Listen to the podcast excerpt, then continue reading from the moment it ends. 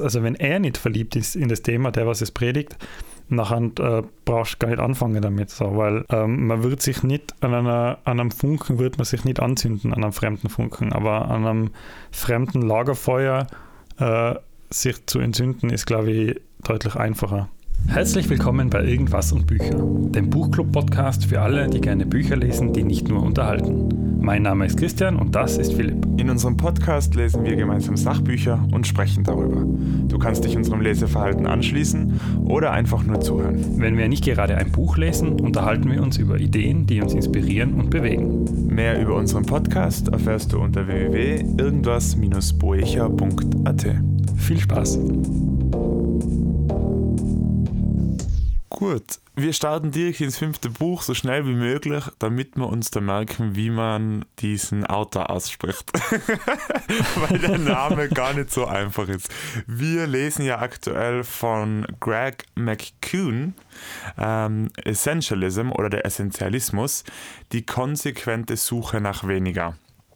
Ähm, bis jetzt haben wir den ersten Teil einmal gelesen, die sich so ein bisschen mit der Frage beschäftigt, ähm, was ist der Kern der Denkweise eines Essentialisten? Ähm, hast du jetzt nach dem ersten Teil festgestellt, Christian, dass du schon ein Essentialist bist oder bist du weit davon entfernt?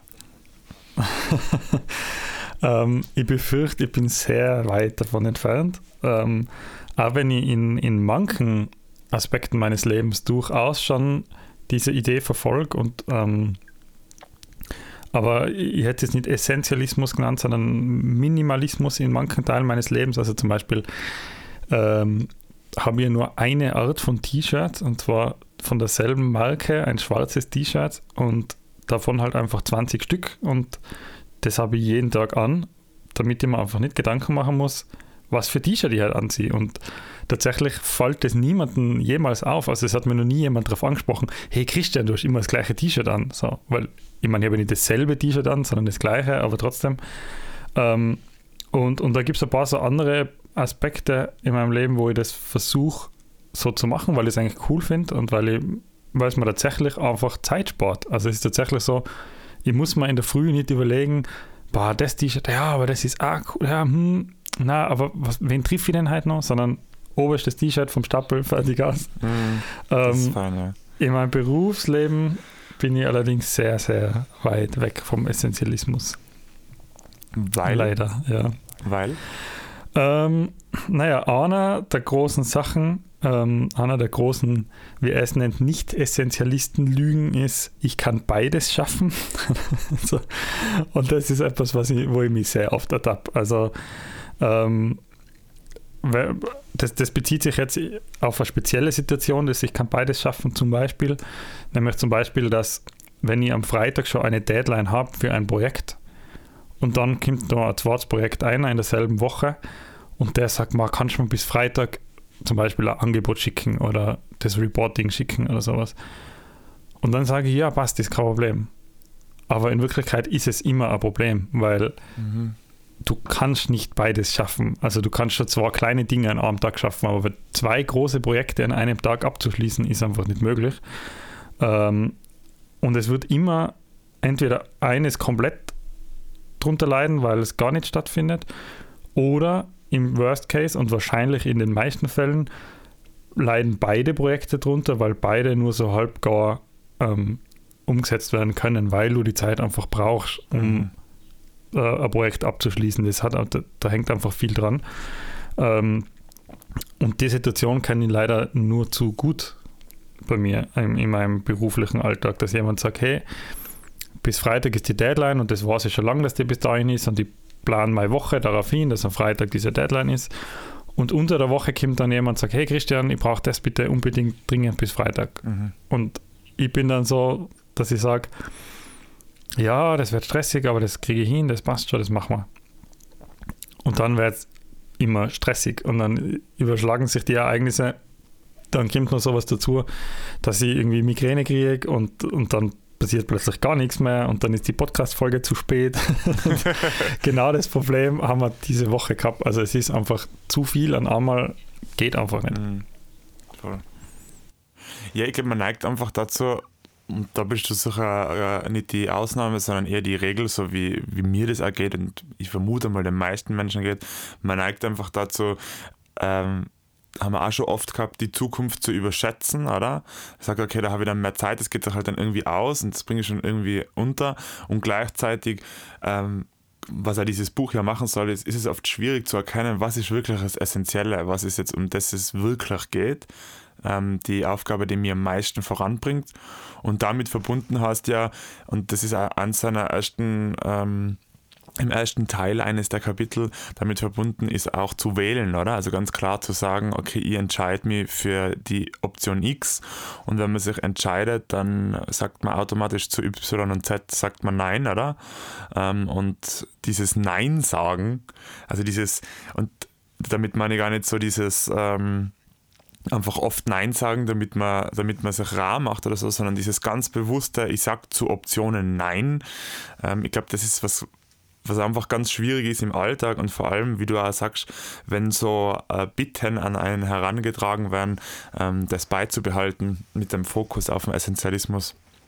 Das fällt dir dann bei Kleidung leichter, weil das, weil da vielleicht, wenn dann irgendjemand kommt und sagt, hey Christian, schau dir doch mal das T-Shirt an oder nimm dir doch das mal mit, da warst du, da hast du deinen Essentialismus schon außer, äh, außer gefunden, oder? Ja, voll. Ja, da ist es dann kein Problem, nach zu sagen, weil ich sage, ma, ist ein cooles T-Shirt, voll nett, dass mir das schenken willst, aber ähm, ehrlich gesagt, ich ziehe nur schwarze T-Shirts an und habe da meine T-Shirts schon. Da tue ich mich nicht hart, weil da habe ich mich tatsächlich schon entschieden. Ähm, fällt dir Nein sagen auch sehr schwer oder ist das etwas, was da leicht über die Lippen geht? Äh, mir, ja, puh, äh, gute Frage. Nein, mir fällt es, glaube ich, unglaublich schwer. Also ich bin jemand, ähm, ja, ich habe immer total Freude, Leute zu unterstützen und mit Leuten zusammenzuarbeiten und was Gutes zu tun für andere Menschen. Ähm, das macht mir einfach extrem Spaß und ähm, Nein sagen ist halt nicht wirklich mit dem so oft äh, unter einen Hut zu bringen. Ähm, da sind wir schon, schon, schon hart. Ähm, vor allem habe ich ja jetzt auch, jetzt bin ich ja mal, sage mal, aktuell so halb äh, selbstständig. Ähm, also ich würde jetzt mal so halb Sabbatical nennen und halb selbstständig. Ähm, und gerade in der Selbstständigkeit ist Nein sagen äh, noch schwieriger geworden, finde ich. Ähm, weil wenn dann jemand einen Auftrag an einen herantragt und sagt, hey, war ja, mach mal doch das Projekt und du denkst, boah, ich habe irgendwie schon Bauchweh, wenn ich vor dem Projekt her und, und weiß nicht ganz genau, wie ich das angreifen soll und so, dann da bewusst Nein zu sagen im Wissen, dass vielleicht keine Option B und C bereit ist, ähm, also sprich äh, kein anderer Auftrag, der dir irgendwie die gleiche Summe an Geld oder irgendwie ähm, diese Sicherheit gibt, ähm, da wird es dann sich aufs Essentielle zu konzentrieren nochmal deutlich schwerer. Ähm, auf der anderen Seite, auch durch das Buch schon in, ähm, ein bisschen, bisschen beeinflusst oder her hervorgegangen ist, wenn du das Essentielle geklärt hast, dann fällt das Nein sagen leichter, oder? Also bei mir ist es zum Beispiel so, für mich ist essentiell aktuell, dass ich Zeit verbringe mit Dingen, die mich begeistern und die meinen Kopf irgendwie ähm, äh, anregen. Und das kann bei mir so Bücher sein, das kann bei mir Musik sein, das kann bei mir spannende Projekte sein, das kann bei mir in der Selbstständigkeit irgendwo jemanden unterstützen äh, sein. Ähm, und das ist für mich das Essentielle. Und wenn dann jemand ein Projekt an mich herantragt, was vielleicht zwar finanzielle Sicherheit gibt, aber nicht ähm, in dieses Essentielle einzahlt, dann fällt mir das Nein sagen schon ein bisschen leichter, weil ich ja nicht zu was Essentiellen von mir Nein sagen muss. Ähm, weil jetzt sage, boah, keine Ahnung, okay, jetzt bringt man, jetzt habe ich zwar nicht dieses, diese, dieses Mehr an Finanzen, was ich vielleicht durch so ein Projekt kriegen wird, aber dafür habe ich mehr von dem Essentiellen, also Zeit für, für XYZ.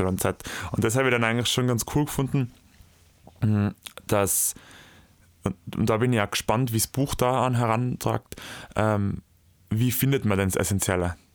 Und wenn es Essentielle wirklich die, die, Grund, ähm, die Grundrichtung angibt, ob dann die anderen Schritte nicht deutlich einfacher werden. Also als Nein sagen. So, das wäre jetzt irgendwie mein Vermutung. Ja, da bin ich. Da, da ist ja das Buch, das ist ja etwas, was man gleich mal, also das ist jetzt nichts Großes, dass mir das aufgefallen ist. Ich glaube, das fällt jedem auf, der das Buch liest. Ähm, zumindest der erste Teil ist jetzt bis jetzt schon sehr, sehr reißerisch geschrieben, oder? Also er verspricht extrem viel, ähm, äh, hat da große, große Versprechen, die er macht. was er, was er einem nicht alles beibringen wird und äh, was er nicht äh, alles für Philosophie erlebt hat und so und, und ähm, preist sich da sehr emotional und sehr reißerisch an. Ähm, ich hoffe einfach, dass er das dass er das als Überzeugung sagt und tatsächlich dann auch macht. Also ich bin echt gespannt, wie, weil er, er verspricht ja äh, eine Methode, jetzt bin ich voll im Umstammeln, er verspricht ja eine Methode, mit der man die Essenz findet. So. Das ist ein sehr klares Versprechen. Und ähm, sagt, es wird noch kommen. Und ich, ich, bin da immer so, wenn ein ganzes Kapitel, also ein Viertel vom Buch, nur darüber redet, was das alles machen wird. Ähm, einerseits hat es mir schon tatsächlich schon viel gegeben, einfach nur, dass er das ständig sagt. Äh, habe ich mir schon gedacht, boah, ja, okay, das kann man eigentlich ganz gut mitnehmen, sich aufs Essentielle konzentrieren und diese, diese Punkte diese drei wesentlichen Fragen, die er stellt, was inspiriert mich ganz besonders, in welchem Bereich bin ich besonders talentiert und was braucht die Welt wirklich. Allein diese drei Fragen zu stellen, hilft dir auch schon ganz viel. Und ähm, ich, muss, ich muss sagen, ich habe tatsächlich gerade parallel jetzt zwei Projekte, die in einem sehr ähnlichen Rahmen fallen. Ähm, also beide im, im Bereich der Live-Produktion, sage ich jetzt einmal, äh, fallen und vom, von, von außen gesehen im Prinzip die, das gleiche Projekt sind oder halt sehr ähnlicher Job sind.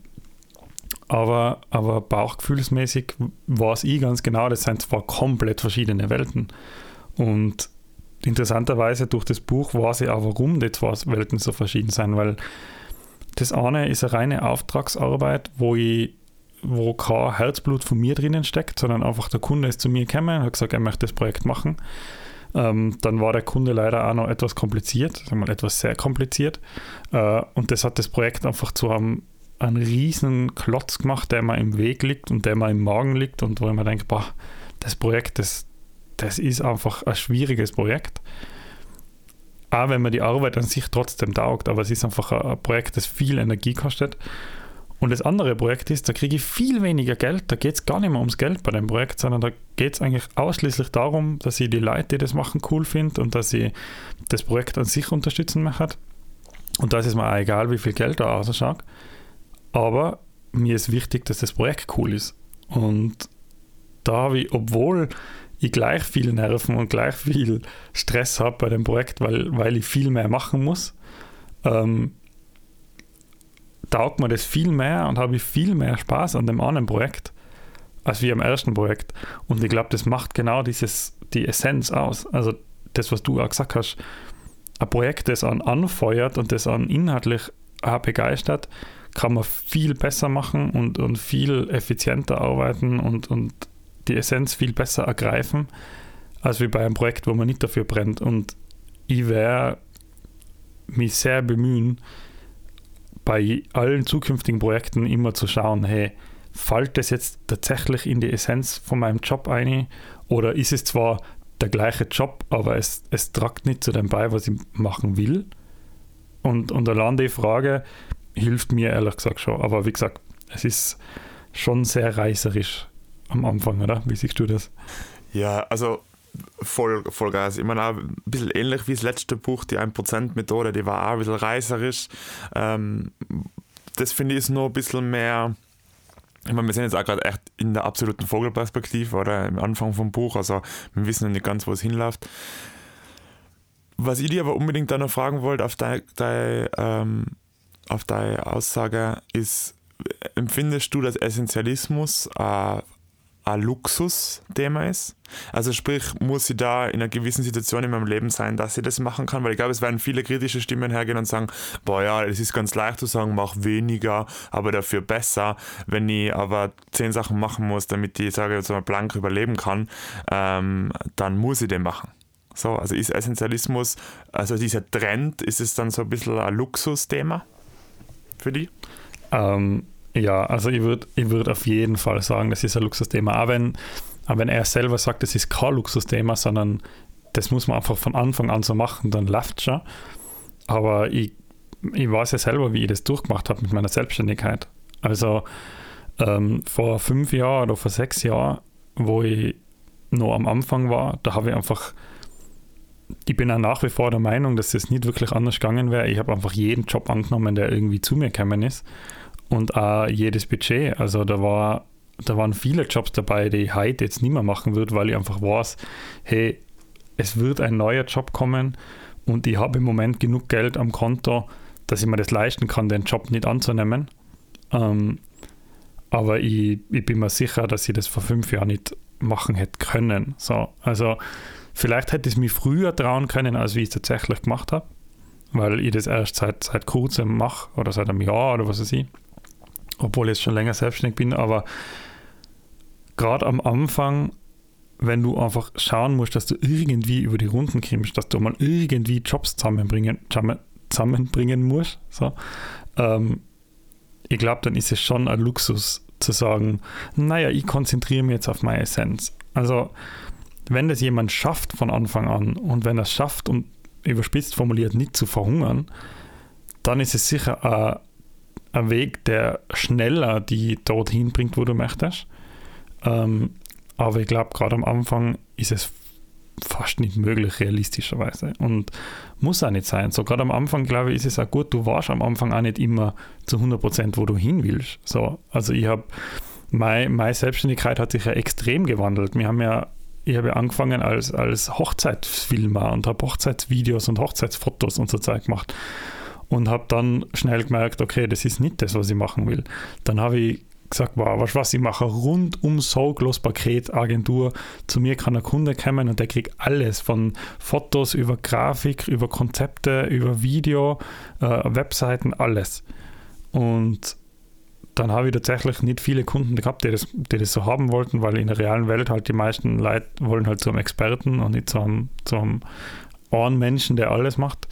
Äh, habe dann aber ein, zwei Kunden gehabt, die das äh, auch so genutzt haben und dann bin ich drauf gekommen, ich will das eigentlich gar nicht. Also ich will gar nicht alles machen. Ähm, und dann habe ich gesagt, okay, passt, ich konzentriere mich auf Video. Und sogar im Videobereich gibt es noch so viele verschiedene Bereiche, ähm, wo ich vor fünf Jahren gar nicht gewusst habe, dass ich mich jetzt auf das spezialisieren will und dass das jetzt das ist, was mich interessiert und dass das das ist, was ich machen möchte. Also ich glaube, es ist am Anfang auch mal zur Selbstfindung wichtig, dass man mal sich ein bisschen in ein paar Richtungen treiben lässt. Ähm, wenn man dann die Essenz gefunden hat und wenn man dann weiß, in welche Richtung man will, dann ähm, finde ich, ist es kein Luxus mehr, sondern dann ist es eine wirklich gute Strategie, um sein Ziel zu erreichen. Aber wie du gesagt hast, gerade am Anfang geht es einfach nicht. Also wenn ich einfach, ich brauche den Auftrag, damit ich, damit ich Geld in der, in der Bank habe und dass ich mal was zum Essen kaufen kann oder dass ich in Equipment investieren kann, dann, dann kann ich nicht sagen, na, hm, das, das mache ich jetzt nicht. Mhm. Ja. Ja, total schwierig, weil, weil ähm, wie es bei diesen ganzen Produktivitäts- oder Selbstoptimierungs- oder wie man es auch immer nennen will, äh, Themen ähm, geht, für mich ist so ein bisschen, da ist überall ein bisschen gewisse Romantik dabei, oder? Also so, das wird alles so ein bisschen ver, äh, verblümt. ja. ähm, und man kann ja. jetzt natürlich auch hergehen und sagen, naja, aber damals, wo du deine Selbstständigkeit angefangen hast, war es für dich das Wichtigste, dass du deine Selbstständigkeit aufbaust und dass du die findest in der Selbstständigkeit und deswegen bist du der Essenz gefolgt und zwar, ich möchte mich in meiner Selbstständigkeit finden und hast alles angenommen und das war halt damals der Essentialismus bei dir, weißt du, so kann man ja mhm. auch hergehen und sagen. Also deswegen, das ist irgendwie so, finde ich, bei diesen ganzen Themen so eine gewisse Romantik und die braucht es auch. Also ich glaube, wenn man zu diesen Themen keine Liebe entwickelt und den nicht irgendwie so ähm, so Fanboy-mäßig dann auch ähm, predigt, ähm, dann wird man diesen Themen nichts ab, äh, abkennen können. Ist ja ganz witzig, weil ähm, ich habe mit einem Freund geredet oder mit einem Bekannten von uns, von uns beiden und der ähm, lustigerweise kann einfach mit diesen ganzen Themen gar nichts anfangen. Also der sagt so dieser Essentialismus oder allgemein diese ganzen Selbstoptimierungsthemen, diese Bücher, was wir lesen, das Gewohnheitenjournal, was wir entwickelt haben. Warum? Was, was, wa, was, soll, was soll das bringen, oder? Ähm, das erzeugt nur Druck und erzeugt nur äh, ähm, ja, Unwohlsein, weil du die ganze Zeit in dieser Optimierung und in dieser Produktivität leben musst. Ja, da haben wir dann bei dem Essentialismus gedacht, naja gut, äh, wenn, wenn du die, wenn du der Essenz folgst, dann soll es eigentlich kein Druck sein und keine Selbstoptimierung sein, oder? In dem Sinn. Ich habe mal ein Interview von ihm angeschaut, von diesem Greg McCune, wenn er so heißt. Ähm, und der sagt da in diesem Interview, ich meine, sein Ziel ist, dass, ähm, ich will das gar nicht übersetzen, weil ich finde, das klingt auf Englisch einfach besser. Da sagt er irgendwie, ähm, also das Ziel ist, doing what is essential is the default option and not a rare occasion.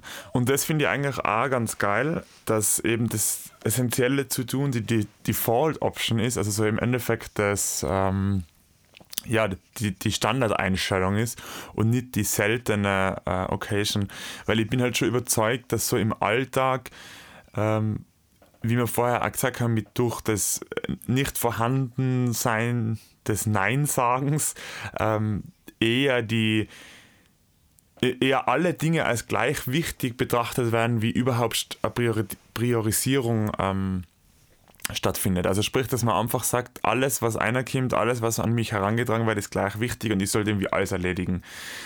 Und da finde ich das richtig das, also das, was mir am meisten getaugt hat im ersten Kapitel, äh, was ich dann auch gleich ein bisschen weiter erzählt habe, total geil, dass das Wort Priorität äh, eigentlich ganz lang ähm, nur, also es hat nur in Singular gegeben. Oder? Also ich weiß, ich weiß leider nicht mehr ganz genau, wann dann der Plural eingeführt worden ist, aber Priorität heißt eigentlich so die wichtigste Sache. Ähm, und man hat eigentlich im Englischen nur immer von Priority gesprochen und irgendwann hat man dann halt den Plural eingeführt, die Priorities.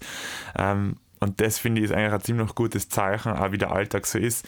Äh, man hat zwar oft die eine wichtige Sache und dann manchmal wird es halt aus die wichtigsten Sachen. Dann sind es halt eine, eine Haufen Optionen, ja, genau. denen, man, ja. denen man wählt. Und das finde ich ganz, ganz witzig. Ja, ich habe ich hab ja mir die Notizen gemacht, deswegen mhm. kann ich da, da die Antwort geben. Das Wort Priorität äh, ist im 14, also ist um 1400 in die englische Sprache offiziell quasi aufgenommen worden. Und erst um, um 1900 ist es dann langsam im Plural vorgekommen, weil die Leute eben früher noch gewusst haben, okay, Priorität, wenn, wenn alles Priorität hat, dann hat nichts Priorität in Wirklichkeit. Das ist auch etwas, das war die, die zweite Zeile, die was ich mir aufgeschrieben habe. Es war einfach echt es ist echt ein interessanter ganz, Fakt, oder? Cool. Und da kommt auch wieder das ein bisschen zurück ähm, von, unserem letzten, von unserer letzten Zwischenfolge mit der Ivy Lee Methode, oder? Da tun wir ja auch im Endeffekt in der Methode ranken und sagen, sechs Sachen sich aussuchen für den Tag und dann nimmt man die wichtigste und das ist der biggest frog und dann frisst man sozusagen als erstes. Ähm, zahlt da genau gleich ein, oder? Also wenn ich das Priorität einfach als Singular verwende und sage, es gibt halt eine Priorität und nicht zehn Prioritäten, ähm, dann wird der Entscheidungsbaum leichter und der Alltag leichter. Also dem kann ich jetzt schon einmal viel ähm, ankennen oder ab. Oder kann ich schon viel ab, ja. Genau. Ja, voll. Ja, ja es ist auch, er bringt es ja im Buch als Beispiel, äh, ähm, als Geschäftsstrategie ist es ja auch vernünftig so. Du musst da ein klares Credo setzen. Was ist das Credo von deinem Unternehmen? Und das musst, ein, einfach einhalten, fertig aus. Und du kannst Natürlich kannst du fünf Werte nennen und aufzählen und sagen, hey, wir stehen für Vielfalt und Individualität und Flexibilität und äh, familiennah und was weiß ich was. Aber sobald die Werte untereinander im Konflikt stehen, muss ganz, ganz klar sein, welcher ist der oberste, der eine einzige oberste Wert, der an vorderster Stelle steht. Was, wer hat die die Priorität. Nicht im Plural, sondern die eine Priorität. Ähm, und das finde ich total interessant. Da hat er ein Beispiel gebracht von irgendeinem, ich weiß jetzt gar nicht mehr, was ein Pharmakonzern oder so, der irgendein Medikament ausgeben hat und ähm, das haben sie, da sind irgendwie sieben Menschen dran gestorben oder mehr, ich weiß es nicht mehr. Ähm, und dann hat es die Möglichkeit gegeben, entweder alle Medikamente dieser Sorte zurückzuziehen, was irgendwie hunderte Millionen Dollar gekostet hat, oder sich halt bei den paar, bei den paar Menschen entschuldigen, die gestorben sind, also bei den Familien derer Menschen, die gestorben sind, entschuldigen mit einer großzügigen Abfindung, wo halt dann statt ein paar hundert Millionen vielleicht nur ein paar Millionen rausgegangen wären. Und die Firma hat als Credo gehabt, ähm, zuerst die Kunden, dann die Aktionäre. Und durch das, dass sie das Credo gehabt haben, war für sie ganz klar die Entscheidung, ganz einfach, wir nehmen das gesamte Sortiment dieses Medikaments zurück, weil uns sind die Kunden einfach wichtiger als für die Aktionäre. Und wenn du auch so eine klare Priorität hast, dann tust du gar nicht so hart, die zu entscheiden, weil du einfach vorher schon mal definiert hast, was ist denn, wenn es zum Ernstfall kommt, unter Anführungszeichen, muss ja nicht immer da, es muss ja nicht immer um Leben und Tod und um Millionen Euro gehen oder Dollar gehen, sondern aber wenn es zur Situation kommt, was ist dann der entscheidende Faktor?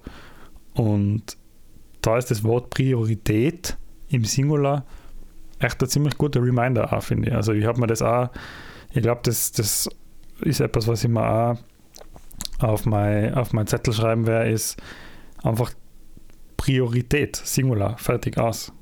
Ich kann beides schaffen, geht nicht. So. Und es gibt nur eine Priorität und das muss man sich halt überlegen. Ja, voll. Und man, was man sich als nächstes noch aufschreiben kann, oder ich zumindest aufgeschrieben, ist, dass nicht alles gleich wichtig ist.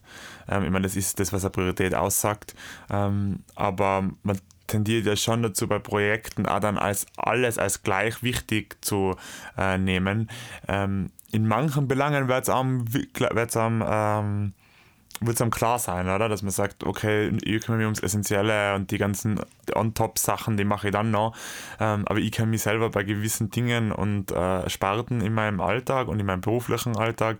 Ähm, da will ich, da habe ich das Gefühl, alles ist gleich wichtig und wenn irgendwas aus dem Gleichgewicht kommt, dann ist es nicht mehr so gut oder dann ist es nicht mehr so, ähm, dann, dann wird es nicht gut sein oder wird es äh, ein schlechtes Ergebnis einfahren. Ähm, da finde ich, äh, das ist auch noch was, was man sich so aus dem ersten Teil auf alle Fälle aufschreiben kann. Ähm, ja, ich glaube, man merkt eigentlich schon, wir haben schon ein bisschen wieder was mitnehmen können aus dem ersten Teil.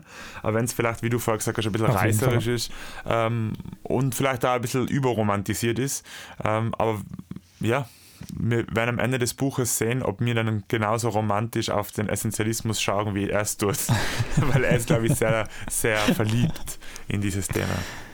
Ja, ja, ich finde, ähm, aber das passt, also wie du selber gesagt hast, es passt auch, wenn er es, also wenn er nicht verliebt ist in das Thema, der was es predigt, nachher äh, brauchst du gar nicht anfangen damit, so, weil ähm, man wird sich nicht an, einer, an einem Funken wird man sich nicht anzünden, an einem fremden Funken, aber an einem fremden Lagerfeuer äh, sich zu entzünden, ist, glaube ich, deutlich einfacher.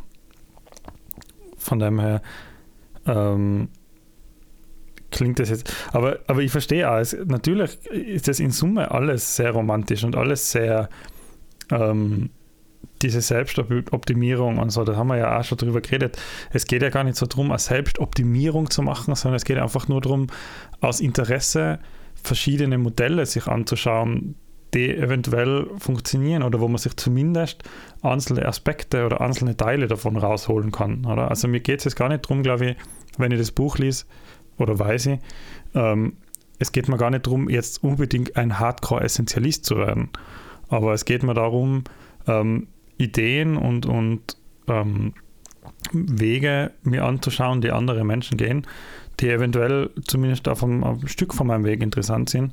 Und ich glaube, da ist schon einiges dabei bis jetzt im ersten Kapitel, was mich persönlich sehr anspricht. Also ich bin durchaus sehr gespannt auf den nächsten Teil. Was lesen wir denn im nächsten Teil? Jedes Buch tut sich eigentlich wieder gut aufgliedern. Wir haben vier Teile im, ähm, in diesem Buch. Das heißt, für die nächste Folge lesen wir Teil 2, Erforschen. Da geht es so ein bisschen um die Frage, wie können wir die vielen Belanglosen von den wenigen wesentlichen Dingen unterscheiden. Das lesen wir dann bis zum nächsten Mal. Viel Spaß beim Weiterlesen.